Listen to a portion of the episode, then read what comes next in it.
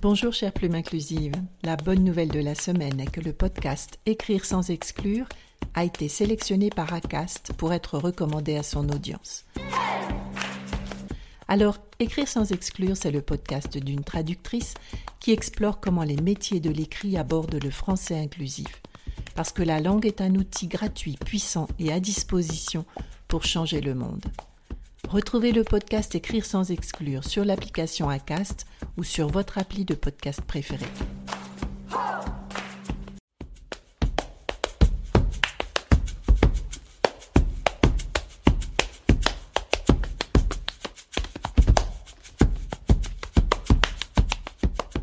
Bonjour chère plume inclusive, bienvenue sur le podcast Écrire sans exclure.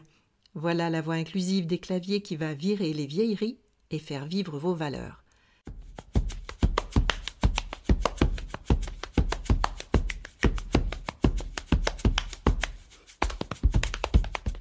Je m'appelle Isabelle Meurville, je suis traductrice et autrice de la formation Écrire sans exclure. Depuis 20 ans, je traduis, je révise, je rédige, bref, je m'exprime en français en veillant à éliminer tous les clichés sexistes. Sexistes, mais pas que. Pendant 15 ans, j'ai appliqué les règles de français autres que le masculin qui l'emporte, parce que je refusais de nommer les femmes au masculin. Ça n'a pas été facile tous les jours, on est d'accord. Mais pour vous faciliter la tâche, je partage désormais toutes mes astuces pour vous aider à prendre cette nouvelle habitude. Inclure davantage de personnes dans vos écrits, nommer les femmes ou féminins et élargir votre lectorat.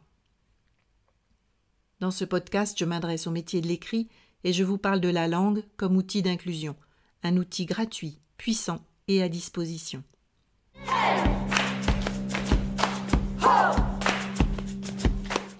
Bienvenue dans l'épisode 2 du podcast Écrire sans exclure où je vais tenter de définir ce qu'est et ce que n'est pas l'écriture inclusive. Je crois que ce sera plus facile pour se comprendre. L'Académie française dit attendez, euh, c'est insupportable, euh, c'est une atteinte euh, l'orthographe française, à la culture, euh, euh, même à la francophonie. Euh, voilà. Et puis c'est une langue qui aujourd'hui peut s'écrire mais qui ne peut pas se lire. Donc il y a une découpe, une découpe entre la langue écrite et la langue lue. Et puis vous avez Rosine Bachelot qui dit c'est une culture, c'est une manière d'écrire pour des élites. Et moi je dis que je respecte le combat militant de ces gens-là. Pourquoi pas? Pourquoi pas? C'est le principe de liberté et, au premier fronton des, et au fronton des mairies, on a le mot liberté. En revanche, on n'a pas le droit de discriminer les gens vis-à-vis des communications en matière, notamment éditées pour les documents édités par les services publics. Cette déclaration nous donne déjà trois définitions. Celle de l'Académie française, celle de Roselyne Bachelot et celle de François Jolivet, qui propose dans d'autres interventions de punir d'une peine de prison et d'une amende quiconque utiliserait l'écriture inclusive dans la communication publique. Alors en tant que traductrice, je m'interroge.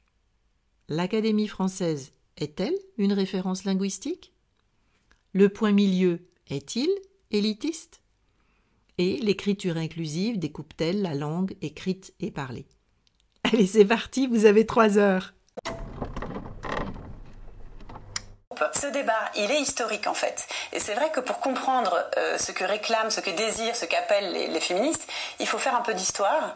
Il faut comprendre que non seulement il y a eu en effet un mouvement de masculinisation de la langue qui est arrivé au XVIIe siècle avec l'Académie française, il y a eu des hommes comme un certain Vaugelas qui a écrit des traités qui s'appellent en fait des remarques sur la langue française euh, et qui, qui a défini, qui a dit que le masculin était le genre noble et qui allait l'emporter sur le féminin. Première interrogation, l'Académie française est-elle une référence linguistique? Créée par Richelieu sur demande de Louis XIV, l'Académie française récompense, pendant très longtemps, les hommes qui ont servi le roi. Point. Pas l'ombre d'un linguiste à l'horizon. Elle tombe en désuétude comme les autres sociétés savantes, jusqu'à ce que Napoléon lui redonne son lustre. Vous le voyez, du cirage au lustre, il n'y a qu'un pas. Elle n'a longtemps compté aucun linguiste, elle en compte toujours très peu. Elle a validé en février 2018, donc 32 ans après sa publication par le gouvernement, la féminisation des noms de métiers, que proposait la commission de néologisme dont j'ai parlé à l'épisode 1. L'Académie française produit un dictionnaire tous les 70 ans en moyenne. Donc, on peut se demander légitimement dans quelle version de son dictionnaire l'Académie française intégrera les néologismes liés à la pandémie, par exemple distanciation sociale, vaccinodrome ou la nouvelle acception du mot masque qui n'a plus rien à voir avec le carnaval. Bref, si vous souhaitez que je consacre un épisode à l'Académie française, n'hésitez pas à me le faire savoir, envoyez-moi un courriel ou laissez-moi un commentaire. En termes d'élitiste, comment dire, n'est pas élitiste qui croyait. Deuxième interrogation, le point milieu est-il élitiste? Vous noterez au passage ma transition très subtile. À mon sens, mais on peut en discuter, le point milieu redonne de la visibilité aux femmes à l'écrit. Visibilité linguistique, mais pas que, que lui a confisqué la règle du masculin qui l'emporte. Le point milieu est simple à utiliser, il est facile à comprendre, et je pense que vous serez d'accord avec moi, il a le grand mérite de provoquer le débat, je l'espère, la prise de conscience de domination linguistique qui va avec. C'est déjà pas mal pour un petit point juché au milieu de la ligne, non? Sa simplicité d'utilisation le met précisément à la portée de tout le monde. Là où je trouve que les habitudes sont plus longues à changer, c'est quand on veut redonner de la visibilité aux femmes et aux personnes non binaires sans le point milieu. Les solutions existent en grand nombre, mais elles demandent de la réflexion, davantage de discernement pour se défaire de l'habitude de la règle du masculin qui l'emporte. On n'efface pas trois siècles et demi d'un trait de plume. Ces solutions alternatives ne sont pas plus élitistes que le point milieu, mais c'est vrai qu'elles concernent davantage les métiers de l'écrit, dont la langue est le cœur de pratique. Ma troisième interrogation était L'écriture inclusive découpe-t-elle la langue écrite et parlée Le point milieu marque l'abréviation de deux mots étudiant.e.s. D'ailleurs, un seul point suffit. Donc étudiant.es se lit étudiantes et étudiants ou étudiants et étudiantes. Quand on écrit mme.vienno, personne ne lit mme.vienno. Vous lisez comme moi Madame Vienno. Donc la langue française compte déjà des abréviations. Le procédé n'est absolument pas nouveau. L'écriture inclusive ne découpe pas plus la langue parlée et écrite qu'elle ne l'est déjà. Quand on dit à des enfants plusieurs fois par jour le masculin l'emporte sur le féminin, il n'est pas sûr qu'ils comprennent tous que ça ne parle que de grammaire. Ce que j'entends aussi souvent, c'est que l'écriture inclusive est dogmatique. Et je trouve ça assez curieux quand même, parce qu'il me semble que le dogme est plutôt celui qui consiste à effacer moitié de l'humanité en déclarant que le masculin l'emporte sur le féminin, à la seule et unique raison que l'homme est plus noble que la femme. L'écriture inclusive vise à nommer les êtres humains dans leur grande diversité avec autant de précision que possible. À mon sens, elle n'est pas illisible, mais elle lisible. Les règles de grammaire s'appliquent en fonction du salaire. C'est ça, t'as raison.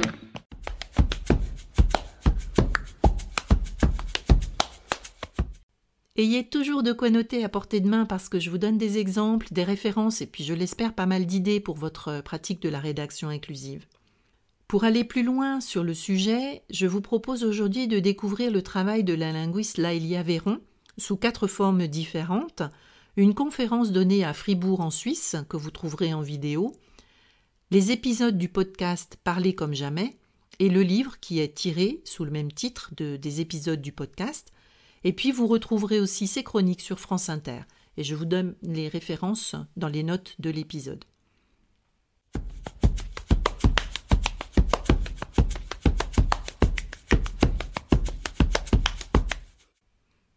En résumé, et vous l'avez peut-être déjà remarqué en l'utilisant vous-même, le point milieu présente un intérêt pour sa grande facilité d'utilisation. En revanche, il ne présente pas une véritable égalité entre le féminin et le masculin. Le point milieu, comme d'ailleurs les néologismes par agglutination, de type auteurice ou auditeurice, préserve un mot masculin entier y adoptent un suffixe, pas toujours entier, voire un E muet, le comble, pour désigner les femmes. Donc ça me fait un peu penser aux, photos de corps de femmes découpées dans les publicités, qui utilisent une épaule pour vendre un yaourt, une main pour vendre une voiture, etc. Cette solution, à mon avis, ne coche pas la case égalité. Dans la mesure où il existe d'autres solutions en français, quand on exerce un métier de l'écrit, est-ce qu'on ne se doit pas d'aller un peu plus loin que le point milieu? L'écriture inclusive, en fait, euh, dans certains pays francophones, c'est appelé le langage non sexiste. Et c'est un ensemble de recommandations, de propositions pour rendre plus égalitaire la langue, euh, pour qu'on puisse mieux voir les femmes dans l'espace public. Puisque je vous parle de définir l'écriture inclusive, je dois préciser, avant de parler pratique, que les expressions rédaction non sexiste ou rédaction épicène recouvrent la même réalité que l'écriture inclusive, c'est-à-dire bien plus variée, bien plus riche que le point milieu. Mais les trois expressions euh, désignent la même euh, pratique. Le langage épicène est une façon d'écrire et de parler qui va permettre de visibiliser les minorités, en l'occurrence les femmes, dans le langage de tous les jours. Alors vous avez peut-être essayé de mettre en œuvre des solutions fréquentes dans vos textes qui ne vous donnent pas entière satisfaction. Donc concrètement, en quoi consistent ces autres modalités qui permettent de contourner la règle du masculin qui l'emporte? Quelles sont les autres règles que connaît le français? Outre la double flexion et les épicènes, déjà cités, vous pouvez aussi jouer entre les voix actives et passives, l'inversion du sujet, ou avoir recours à un verbe riche plutôt qu'à l'auxiliaire être. Des exemples? Des exemples. Voici une phrase au masculin. Les dentistes sont enchantés par la formation. Malgré le nom de métier épicène, et l'article au pluriel qui ne préjuge pas du sexe des dentistes en question, enchanté est au masculin, ce qui ne pose pas de souci à l'oral, puisqu'il ferait son féminin avec un E muet. Mais à l'écrit, le masculin l'emporte visiblement. Alors qu'en inversant le sujet, la formation a enchanté les dentistes, tout présupposé de genre s'efface, y compris à l'écrit. Autre exemple, les pilotes sont compétents. Pourrait devenir les pilotes font preuve de compétence. J'ajoute un commentaire avant de conclure. Mon expérience, c'est qu'il est bien plus facile de traduire ou de rédiger directement en mode inclusif. Donc si vous traduisez depuis une langue moins genrée que le français, ou si vous créez vos contenus pour le web, par exemple, je vous invite à prendre l'habitude de rédiger en visualisant un groupe de femmes, pour ne pas oublier, entre guillemets, les féminins. C'est un truc tout bête, mais une aide efficace. Et ne vous inquiétez pas, même en visualisant un groupe de femmes, vous n'oublierez pas le masculin, il est trop bien ancré.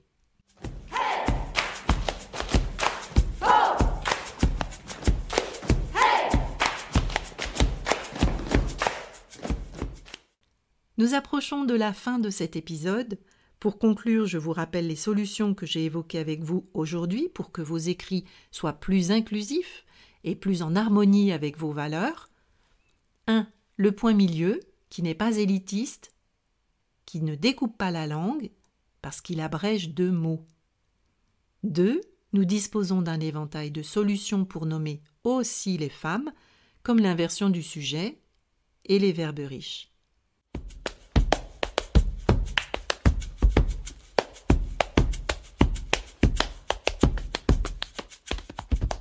Cet épisode s'achève. Si vous l'avez aimé, vous pouvez me retrouver sur mon site web www.translature.com et sur LinkedIn. Vous pouvez vous inscrire à l'infolettre Écrire sans exclure dans les notes de cet épisode. N'oubliez pas de mettre 5 étoiles et de vous abonner à ce podcast pour ne pas manquer l'épisode du mois prochain.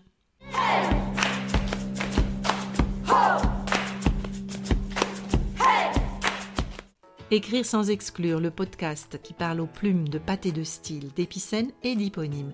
Pas de pitié pour les clichés. À vos copies, à vos papiers.